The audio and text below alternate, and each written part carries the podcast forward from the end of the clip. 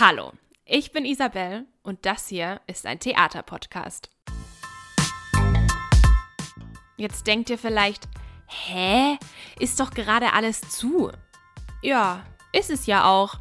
Und genau deshalb nehme ich euch hier mit rein und zeige euch, wer hier arbeitet und wie das Ganze gerade jetzt hier alles funktioniert. Damit wir uns auch ein bisschen orientieren können, passiert das alles anhand eines ganz bestimmten Stücks, das hier am Theater der Stadt Aalen digital Premiere gefeiert hat. Heute bin ich zu Gast in der Theaterschneiderei. Hier hat mich Steffi, die Schneiderin im Theater der Stadt Aalen, empfangen und ich muss sagen, in der Schneiderei kam bei mir so richtig echtes Hinter den Kulissen-Feeling auf. Die ganzen Stoffe und Kostüme auf Schneiderpuppen, das hat mich so richtig in Stimmung versetzt, weil das eben genau die Räume sind, die man als Zuschauer gerne mal so richtig in echt sehen möchte. Steffi und ich haben über ihre ganz persönliche Geschichte und ihren ganz persönlichen Weg zum Theater gesprochen. Sie hat mir mal so richtig erklärt, was man als Schneiderin am Theater für Aufgaben hat und vor allem auch, wie vielseitig ihr Job an so einem kleinen Haus wie dem Theater der Stadt Aalen ist. Wie entstehen eigentlich die Ideen zu einem Kostüm? Und wie ist es, wenn man wie bei Alle außer das Einhorn seine Kostüme am Ende in einem Video statt auf der Bühne sieht? All diese Fragen haben wir geklärt und ich wünsche euch jetzt viel Spaß beim Reinhören. Eine Sache habe ich ganz vergessen. Wundert euch bitte nicht, wenn es an der ein oder anderen Stelle vielleicht ein bisschen raschelt oder plätschert. Steffi hat nämlich immer ihren Hund Bailey an ihrer Seite und der war dann natürlich heute auch mit dabei. Jetzt aber wirklich viel Spaß euch. Liebe Steffi, erstmal danke ich dir, dass du heute hier bist und ich bei dir sein darf. Und ich sag mal an dich und alle unsere ZuhörerInnen herzlich willkommen in unserem Podcast. Ich freue mich auf unser Gespräch. Wir haben heute sogar einen kleinen Podcast-Hund dabei, der hier auch noch rumschwirrt. Das ist die Kostümassistentin, die muss dabei sein. ja, die sieht auch sehr stylisch aus. Du leitest hier im Theater der Stadt Aalen die Schneiderei und hast dich auch um die Kostüme für das Stück Alle außer das Einhorn gekümmert, über das wir ja in jeder Folge so ein bisschen sprechen, um einen kleinen Eindruck über das Gesamtkonzept zu bekommen. Du musst mir jetzt gleich zu Anfang der Folge ein bisschen helfen, weil ich gar nicht so ganz genau beschreiben kann, was du genau machst. Also bedeutet Schneiderei jetzt ähm, ausschließlich das Nähen von Kostümen oder fängt es schon bei der Konzeption an? Also, ich bin eigentlich Gewandmeister. Das heißt, ähm, ich nähe die Kostüme nicht nur zusammen, sondern ich mache auch die Schnitte individuell ähm, für die Leute. Und ähm, wenn wir jetzt an einem großen Haus wären, wo es eine richtig gut aufgestellte Schneiderei gäbe, dann wäre jetzt mein Job der Kontakt mit dem Kostümbildner. Dann ähm, zeigt er mir Figurinen, wie er das so haben will.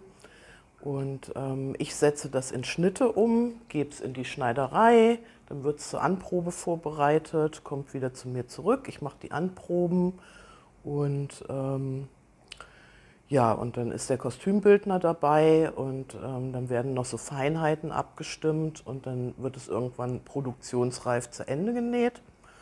Und ähm, ja, ab der ersten Hauptprobe spätestens steht es dann zur Verfügung. Da ich hier alleine bin, mache ich natürlich ganz viele Sachen in Personalunion. Also ich bin nicht nur für die Schneiderei, also ich bin quasi meine eigene Schneiderin. Das heißt, ich mache die Kostüme dann selber äh, bis zur Produktionsreife fertig und ähm, habe auch noch die Fundusverwaltung und ähm, muss mich auch noch um die Maske kümmern. Das heißt aber nicht, dass ich die Darsteller ähm, selber schminke. Das ähm, machen die dann schon selber. Ähm, ich gebe dann höchstens mal Hilfestellung. Also ähm, es ist, ist dann halt auch so, dass ich auch kleinere Kostümbilder selber mache. Und ähm, wenn ich da ein besonderes Make-up haben will, ähm, dann äh, gebe ich schon mal Anleitungen, druck's aus aus Modezeitungen oder so. Und ähm, wir probieren das dann mal aus. Und es ist auf jeden Fall so, dass ich abends nicht dabei bin. Und ähm, die Darsteller, die müssen sich dann selber kümmern, dass sie dann jeden Abend genauso aussehen, wie es irgendwann mal festgelegt wurde. Also eigentlich toll. Dadurch, dass du alleine bist, hast du ja schon auch mehr Freiraum, mehr Verantwortung. Auf jeden ja. Fall, ja. Würdest du als positiv beschreiben? Ähm, also wenn es arg stressig wird, ähm, dann ist man, kommt man natürlich leicht so ins Rödeln. Aber ich habe natürlich sehr kurze Dienstwege dadurch.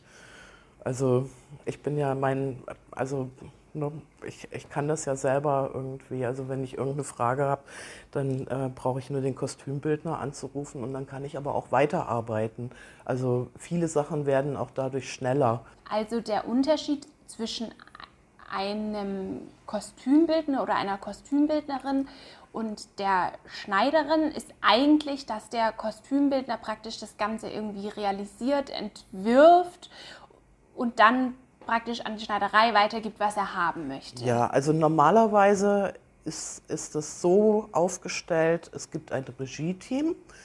Der nächste Schritt wäre dann an einem größeren Haus ähm, die erste Absprache mit, dem, mit der Kostümleitung. Also an größeren in Stuttgart, mhm. da heißen die dann Kostümdirektoren, weil das ist ja wirklich auch ein Riesenschiff. Die müssen erstmal gucken, ähm, wie das überhaupt mit Budget hinhaut, was äh, sich das Regie-Team so wünscht. Weil, ähm, also wünschen kann man sich viel, man muss es ja auch irgendwie finanziell äh, stemmen können oder auch ähm, logistisch oder so von der Manpower, die vorhanden ist. Das spielt ja alles zusammen.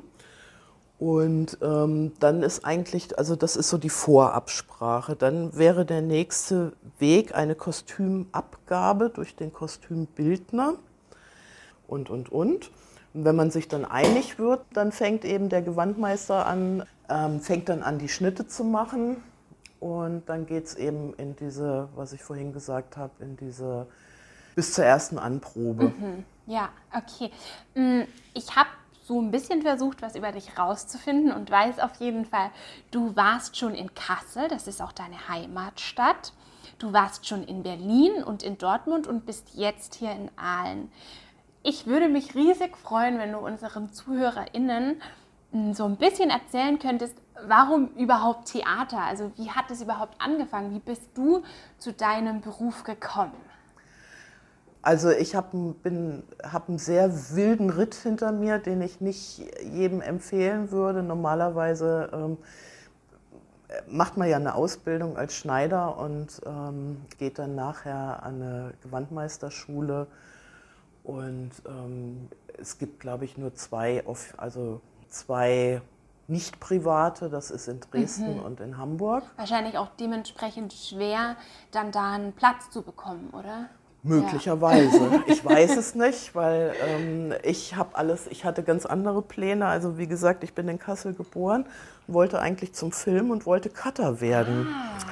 Ah. also keine Kleidung, Stoffe schneiden, sondern Filme. Genau, Filme. Ich wollte lieber. Filme schneiden. Mhm.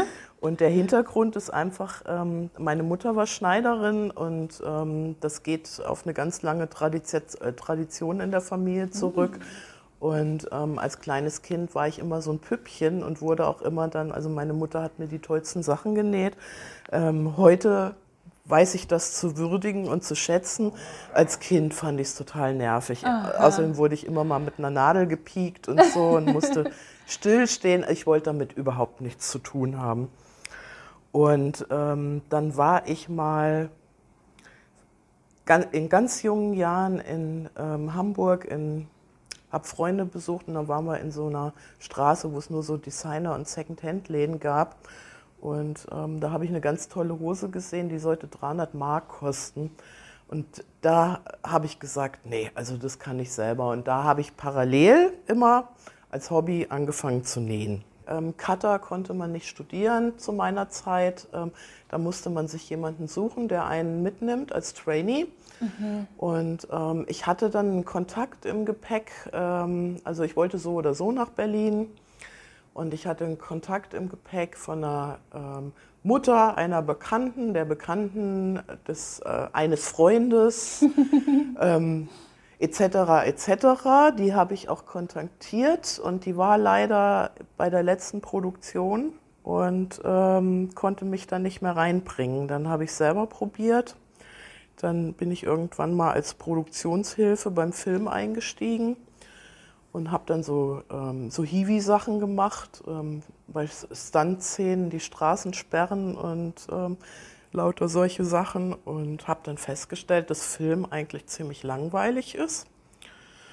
Und ähm, einfach deswegen, weil man den ganzen Tag an einer Szene rumbastelt. Ja, es ist wahrscheinlich gar nicht so kreativ, wie man sich dann vorstellt. Ja, vielleicht nicht in den Bereichen so. Also ähm, das Filmeschneiden an sich, das habe ich mir damals total ähm, toll vorgestellt irgendwie. Ich weiß auch nicht mehr, warum ich das unbedingt machen wollte, aber ähm, wenn man jetzt irgendwie, also ich habe auch äh, ähm, dann später Leute kennengelernt, die Filmproduktionen ausstatten und ähm, die meisten ähm, sind ja doch neuzeitlich und dann geht man ich glaube, zu 80 Prozent mit den Schauspielern einkaufen. Mhm, ja, klar, so, ja. das muss man halt wollen. Und ich weiß gar nicht mehr, ich habe dann irgendwie, ich kann mich gar nicht mehr genau erinnern. Auf jeden Fall habe ich dann bei so Off-Theater Sachen, Kostüme gemacht. Natürlich alles ohne Entlohnung, sondern ähm, wir machen jetzt ein Stück so ungefähr. Und ähm, irgendwann bin ich mal da in größere Produktionen reingerutscht und ähm, dann habe ich mir dieses ganze Gewandmeisterwissen selber drauf geschafft.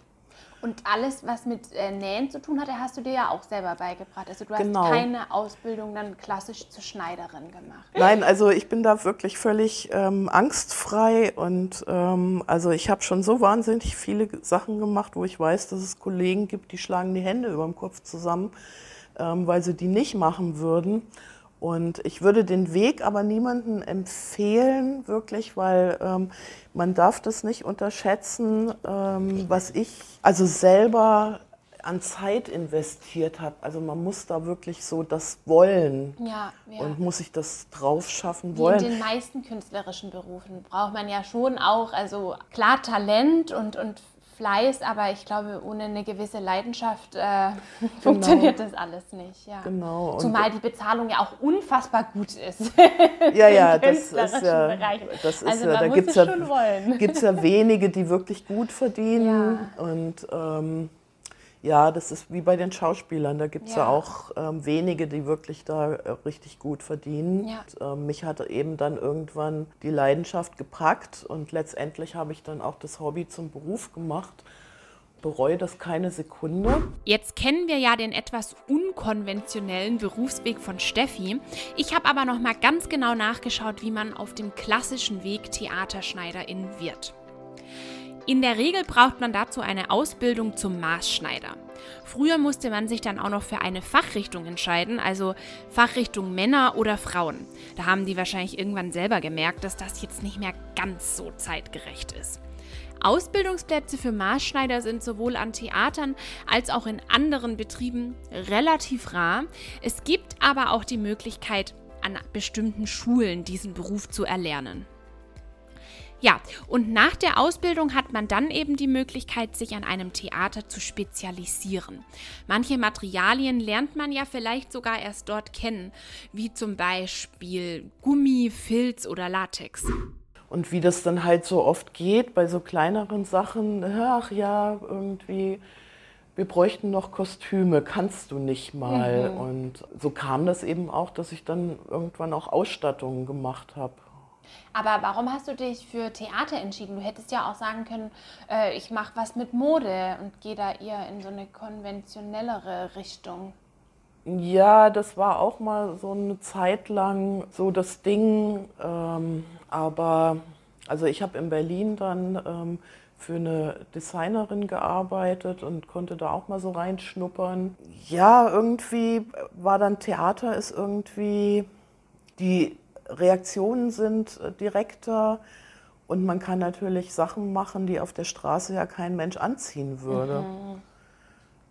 Also Ja. es sind ja nicht nur Kleidungsstücke, manchmal ähm, Also ich habe für Produktionen schon Teekannen gemacht oder Hühner oder das Größte waren mal zwei Pferde, äh, die tatsächlich äh, beritten wurden, in Anführungszeichen.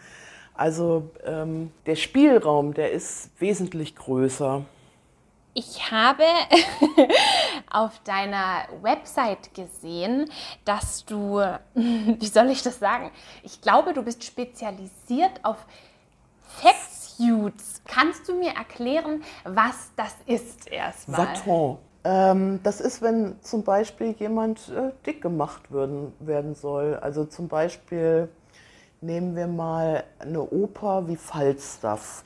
Dann ähm, wird ein Sänger engagiert. Also Falstaff, da geht es ja der Hauptdarsteller, das ist ja ein Genussmensch, trinkt gerne Wein und isst gerne und lässt es sich gut gehen. Und ähm, zum Beispiel in dem Fall ähm, würde ich sagen, also der Hauptdarsteller, der war schon gut beieinander, aber es hat dem Regisseur noch nicht äh, gereicht. Der wollte halt einen dicken Mann haben und dann gucke ich halt, wie ich den jetzt dick kriege. Und meistens sind das dann so, ähm, also äh, das ist so ein Unterbau aus Trikot.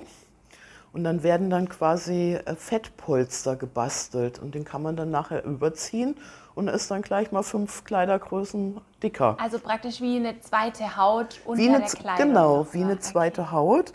Und das Ganze kann man ja übertreiben bis, zum, bis zur Unbeweglichkeit. Also ähm, es kommt vor, dass irgendjemand sagt, ah, er will bei der Hauptdarstellerin mehr Bauch haben und die will natürlich sich wegen einer ähm, Theaterproduktion jetzt nicht zehn Kilo mehr anfressen. Das machen vielleicht gut bezahlte Filmdarsteller, aber ähm, eher weniger die Schauspieler am Theater. Und ähm, ja, dann sind dann so Leute wie ich gefragt. Also du hast ja wahrscheinlich irgendwann mal, hattest du den Auftrag, sowas anzufordern und hast dann gemerkt, das kann ich ganz besonders gut, oder? Ähm, ja, also das ist zum Beispiel so eine Arbeit, die macht unheimlich Spaß, weil es fast nur Handarbeit ist. Da, da, das muss man halt immer irgendwie. Wahrscheinlich auch ein Stück weit an der Person, oder? Also ja, also ja. da wird immer was vorbereitet mhm. und das sind dann immer so Säckchen, die man dann nochmal dazu hängt und ähm, wieder wegnehmen kann. Und ähm, naja, also meistens ist es so, wenn äh, die Darsteller bei einer ähm, Konzeptionsprobe erfahren, dass sie so ein Fettsuit, dann denken die immer, oh, das ist so warm mhm. und dann mhm. kann ich mich nicht bewegen und so und ähm, sind also völlig kontra eingestellt in der Regel. Dann ist es so die erste Anprobe und die Dinger, die sind ja eigentlich leicht. Das sind ja so teilweise Silikonkügelchen, teilweise Styroporkügelchen, ein bisschen Watte. Und ähm, wenn die dann das erste Mal, das schwabbelt ja dann auch erstmal ne, und fühlt sich komisch an und so. Und meistens ist es dann so, ähm, dass die ähm, zum Schluss richtig albern werden mit den Dingern mhm. und Spaß dran haben. Und ähm, bei unserem Falstaff war das zum Beispiel auch so. Der war also völlig, also ich, ich ziehe sowas nicht an und so. Und dann musste er aber, der Regisseur hat es befohlen. Und ähm, das Ende vom Lied war eigentlich, dass er dauernd Selfies gepostet hat bei Facebook. Also der war dann völlig äh, d'accord mit dem Teil und hat seine Freude gehabt. Und das macht mir dann natürlich auch Spaß. Also das ist vielleicht ein guter Übergang von so einem Anzug, in dem man sich vielleicht erstmal unwohl fühlt. Gibt es so Situationen, dass dann ähm, ein Schauspieler zur Anprobe kommt und irgendwie super unzufrieden ist, weil er sagt, äh, ich fühle mich da nicht wohl oder ich, ich finde, ich bin da nicht vorteilhaft drin. Also denkt man ja jetzt erstmal nicht, dass ein Schauspieler sowas hat, aber passiert sowas? Ja, auf jeden Fall. Wie gehst du dann damit um? Naja gut, ich habe ja in der Regel, ähm, bevor ich hier angefangen habe, hatte ich ja immer noch den, obwohl hier habe ich das ja auch. Also es gibt ja immer noch den Puffer des Kostümbildners. Der muss es ja letztendlich ausbaden. Also ähm, ich habe da wirklich nicht hier, aber an anderen Häusern ähm, Dramen erlebt, die gingen dann bis zur Intendanz, wo ähm, sich gewährt wurde und wo dann einfach bestimmt wurde, äh, wer das letzte Wort hat. Aber in der Regel ist es ja so, ähm, dass man da ein Gespür für kriegt, was man wem zumuten kann. Mhm. Und ähm, das haben natürlich die ähm, äh, Kostümbildner, also die hauptberuflich äh, Kostümbildner sind, auf jeden Fall. Also ähm, klar, es gab, gab da schon, man steht dann, wenn man Pech hat, blöd dazwischen, wenn dann so ein Streit zwischen Kostümbildner und ähm, Darsteller vom Zaun bricht. Aber irgendwie wird es ähm, in der Regel, also ich würde sagen, in 99 Prozent aller Fälle zur Zufriedenheit von allen Leuten gelöst. Also ich kann mich an keinen einzigen Fall erinnern, ähm, wo wirklich also ein Darsteller bis zuletzt an seinem Kostüm rumgenölt hat. Ja, ja, es wäre auch schwierig. Also man geht ja schon davon aus, dass es natürlich auch der Job ist, da äh, ja, zu nehmen, was man kriegt eben. Ne? Ja. ja. Hast du denn mh, mm, eine bestimmte, ich weiß nicht, zum Beispiel eine Lieblingszeit oder so, in der du äh, Kostüme entwirfst? Also gibt es irgendwas, was du ganz besonders gerne machst? Ach, das kann man gar nicht so sagen. Natürlich mag ich es lieber, wenn es historischer wird. Mhm. Ähm, als so Alltagskleidung nachzuschneidern. Also da denke ich bei manchen Sachen, das ist dann auch schneller gekauft. Aber ähm, also ich finde es immer toll, wenn der Kostümbildner schon so brennt für seine Sache. Dann bin ich auch bereit, also ähm, da mitzuziehen. Ja, also wir, wir hatten ja zum Beispiel Romeo und Julia ähm, als Eröffnungspremiere hier und das waren ja sehr, also das waren ähm, ähm, historisch angelehnt ähm, mit sehr vielen technischen Materialien, Neopren, Kunstleder. Das hat schon ziemlich Spaß gemacht, das zu machen. Das war ein Mordsaufwand, aber das war war auch sehr, also riesige, breite Schultern und da gab es dann, ähm, für uns ist es ja eher ungewöhnlich, dass wir so viele Tänzer dann auch dabei haben. Da gab es dann auch nochmal die Spezialherausforderung, dass ähm, die damit tanzen mussten. Das ist ja dann auch nochmal eine besondere Anforderung ans Kostüm, wenn die so Riesenkrägen haben, die hochstehen sollen und so. Also das hat mir schon ziemlich Spaß gemacht. Romeo und Julia ist eine Produktion, die das Theater der Stadt Aalen zusammen mit einer Musikschule und einer Tanzschule auf die Beine gestellt hat. Das Projekt war also dementsprechend besonders groß und auch aufwendig. Was ich mich auch gefragt habe im Voraus, ähm, es ist jetzt eher eine technische Frage. Du bist hier am Theater fest angestellt, oder? Also auch genau. in Bezug auf Corona jetzt. Du bist jetzt da gerade einigermaßen safe und musst da nicht bangen, ähm, wenn es jetzt gerade eben keine Produktionen gibt? Genau, also in unserem Fall ist es ja nicht so, dass es keine Produktionen gibt. Also wir, wir wissen einfach nicht, was kommt. Mhm. Also wir haben jetzt, ähm, also eigentlich fing das an mit, ähm, dass es plötzlich dann, ähm, dass die Zahlen nach der Eröffnungspremiere wieder so hochgegangen sind, dass wir dann ähm, den Betrieb einstellen mussten. Ähm, also da lief ja gerade Romeo und Julia. Trotzdem musste man ja das Weihnachtsstück produzieren, weil man ja gar nicht wusste, dürfen wir oder dürfen wir nicht.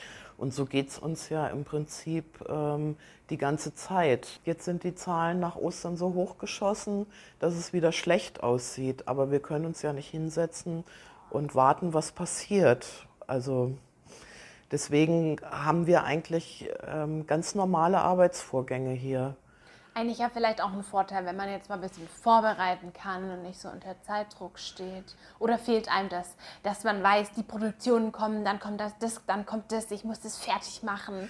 Naja gut, wir haben, wir haben uns unsere Termine selber gesetzt, ähm, wann was ähm, fertig sein muss. Das Einzige, was im Moment wegfällt, ist eigentlich der Betrieb durch laufende Vorstellungen. Da muss ja auch immer, die Kostüme müssen ja gewaschen, gebügelt, wieder hingehängt werden und so. Das ist im Prinzip das Einzige, was im Moment wegfällt. Aber ähm, im Grunde genommen haben wir uns unsere Termine selber gesetzt und darauf arbeiten wir ganz normal hin.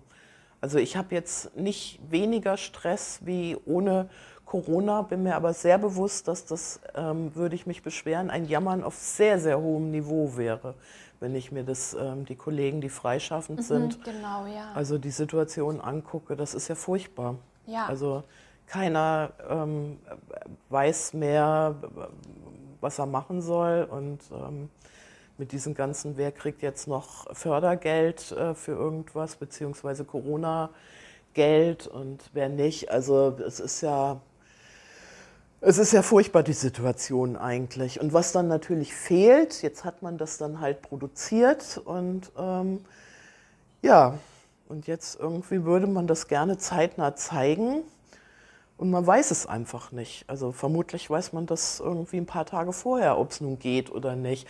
Und das ist so eine Situation, die ist natürlich doof, aber ähm, ich kann wirklich nicht sagen, dass ich, ähm, ich will mich auf gar keinen Fall beschweren. Also es ist wirklich so, ich war ja vorher selbstständig. Ähm, ich kann das genau nachvollziehen, wie es mir jetzt gerade gehen würde, wäre ich immer noch selbstständig. Ich hatte ein Atelier in Karlsruhe und ähm, habe halt die Aufträge gekriegt von verschiedenen Theatern, habe äh, Festspiele gemacht, die ja auch immer ähm, sehr große Produktionen haben mit einem Riesenensemble, habe Sachen für die Oper gemacht, wo auch schon mal in so einer Oper 50 bis sogar 100 Leute ähm, mitspielen können. Und wenn ich mir jetzt vorstelle, ich würde jetzt seit einem Jahr so rumhängen, und von den großen Theatern kommt nichts. Also von daher. Aber du kommst ja schon vom, von ganz großen Häusern jetzt hier nach Aalen. Hast du das Gefühl, du bist hier jetzt auch so ein bisschen angekommen und fühlst dich hier wohl und es gefällt dir so? Ähm, ja, was, also wie soll ich das sagen, so sicher zu sein auch? Ja, also bis, äh, bis auf die Tatsache, dass die Wohnungen in Aalen so teuer sind und man ähm, mit Hund schwer eine Wohnung kriegt, die man gut findet, ähm, kann ich mich jetzt nicht beschweren. Und jetzt hier am Theater, wie gesagt, die Dienstwege für mich in, im Arbeitsprozess, die sind halt total kurz. Ne? Das heißt, ich will ja jetzt nicht laut sagen, dass ich machen kann, was ich will. Aber ähm, wenn ich so zurückblicke, seit ich hier bin, ähm, durfte ich schon auch wirklich ein paar sehr ausgefallene Sachen machen. Und ähm, also von daher, Ja, verstehe. ja.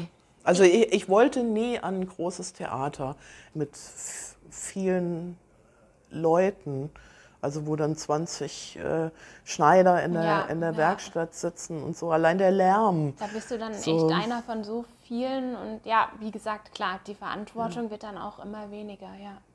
Ich würde gerne noch ein bisschen über das Stück äh, Alle außer das Einhorn sprechen. Ja. Ähm, jetzt ist es ja so, das Stück wurde ja erst zu einer digitalen Produktion. Also es war ja eigentlich als ganz in Anführungszeichen normales Stück angedacht. Hattest du denn davor schon angefangen, bevor das Ganze dann, bevor dann beschlossen wurde, dass es online stattfindet? Oder er- hast du dann wirklich erst angefangen, als du wusstest, okay, das wird ein Video? Nee, also für mich stand das eigentlich von Anfang an fest, ähm, Okay. dass es beide Varianten gibt. Ah, okay. Weil ich jetzt überlegt habe, vielleicht ähm, hat man sich dann schon was überlegt und dann gesagt, oh, okay, wir müssen da vielleicht bestimmte Änderungen treffen, weil man ja schon in so, einem, in so einer Art Film eine andere Perspektive dann bekommt. Ja, nee. Also ähm, grundsätzlich ist es ja so, ähm, ähm, ich habe ja da die Kostüme gemacht, gemacht in Anführungsstrichen. Das ist ja zusammengekauft ähm, oder aus dem Fundus teilweise.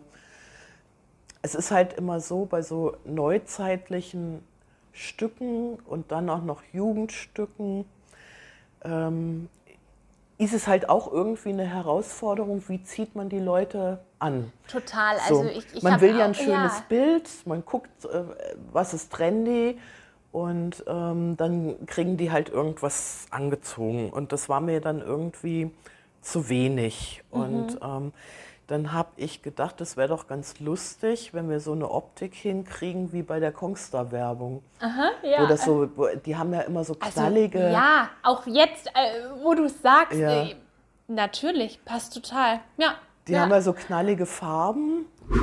Für alle, die jetzt vielleicht kein ganz konkretes Bild von der Kongstar-Werbung im Kopf haben, Kongstar ist ein Mobilfunk- und Internetanbieter und die gestalten ihre Werbung eigentlich immer nach demselben optischen Schema.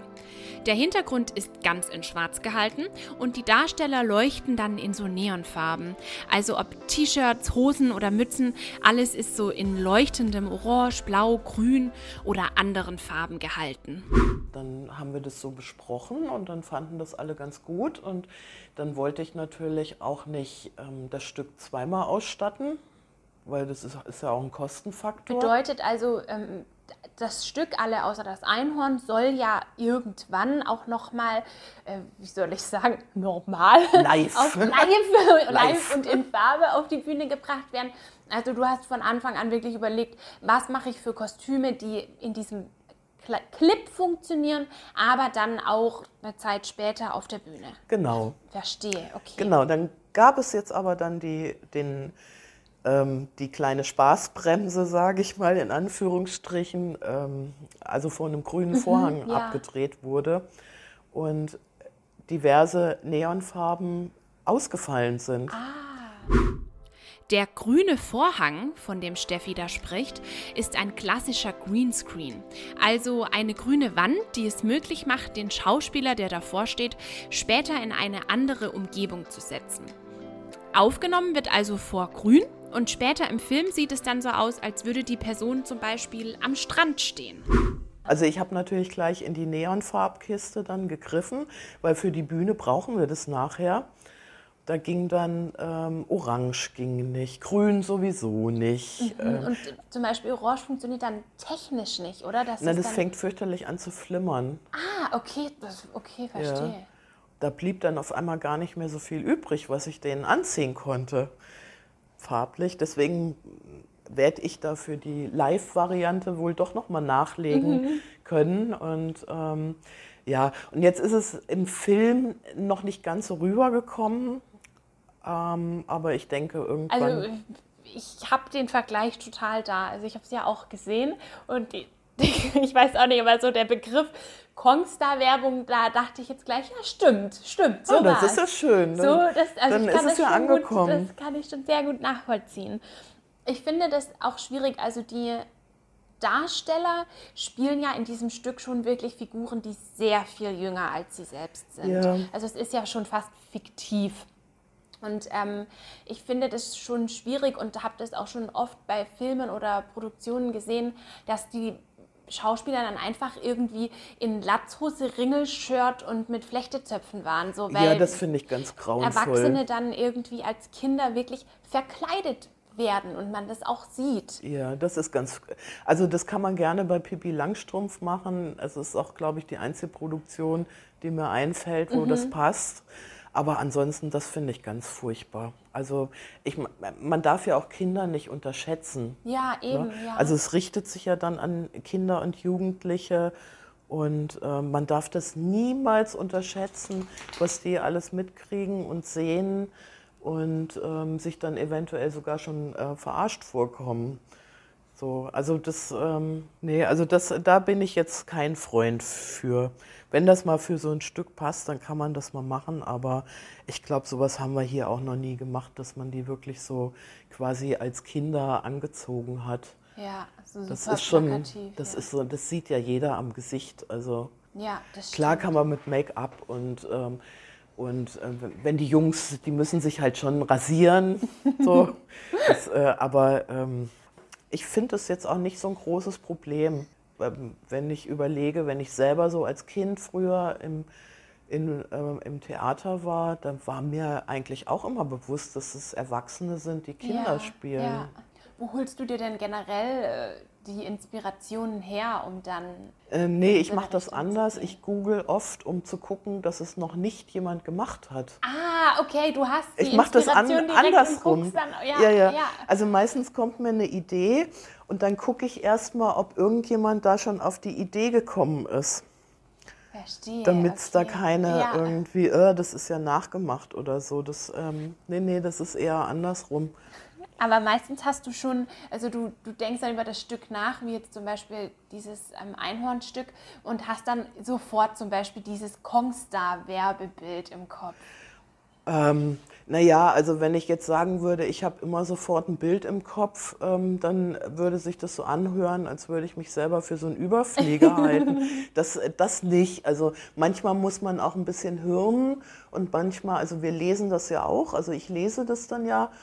Manchmal muss ich es auch zweimal lesen Aha. und erstmal mit dem Hund durch den Wald laufen, bevor mir da eine Idee kommt. Also ja. es ist wirklich nicht so, dass es ähm, gleich so plopp macht und ich so eine Ideenmaschine bin.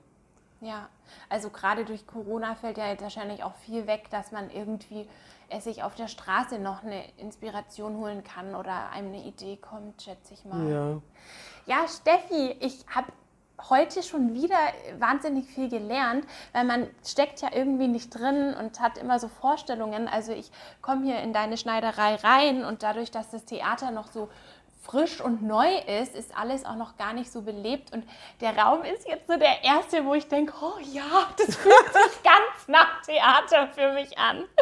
Aber trotzdem ähm, ja, so richtig doll ähm, setzt man sich ja dann nicht mit den Sachen auseinander. Also ich habe sehr viel gelernt und ich danke dir für das Gespräch. Es war sehr schön und hat mich ganz doll gefreut. Sehr gerne. Ich, ich hoffe, vielleicht haben wir ZuhörerInnen, die vielleicht in die Richtung gehen ähm, wollen und jetzt wissen, äh, vielleicht brauche ich da gar nicht den klassischen Weg zu gehen, sondern es gibt viele verschiedene Wege, um da so den Traum vom Theater zu verwirklichen. Ja, obwohl ich da noch mal ansetzen muss. Kinas macht eine ordentliche Ausbildung. Das ist ein gutes Schlusswort. Das ist ein gutes Schlusswort. Also auch im künstlerischen Bereich ist es gut, eine gewisse Grundlage zu haben. Also bevor ähm, der Hund uns jetzt hier äh, zu verstehen gibt, dass er so langsam mal wieder raus will, machen wir Schluss. Und ich danke dir ganz doll. Gerne. Das war Bühne frei, der Theaterpodcast hinter den Kulissen. Ein riesengroßes Dankeschön an das Theater der Stadt Aalen und alle Menschen, die sich die Zeit genommen haben, mit mir hier zu sprechen. In der nächsten Folge spreche ich mit dem Menschen, ohne den es das Stück alle außer das Einhorn wahrscheinlich gar nicht geben würde. Robin Kucha hat nämlich alle gedrehten Szenen aneinander geschnitten und ein mit Spezialeffekten gespicktes Video daraus gebastelt. Außerdem erzählt er mir, wie ein FSJ, also ein freiwilliges soziales Jahr am Theater aussieht. Und wenn ihr gerade vielleicht in einer kleinen kreativen Findungsphase seid, könnt ihr in der nächsten Folge bestimmt das ein oder andere von Robin mitnehmen. Hört rein und bis dann!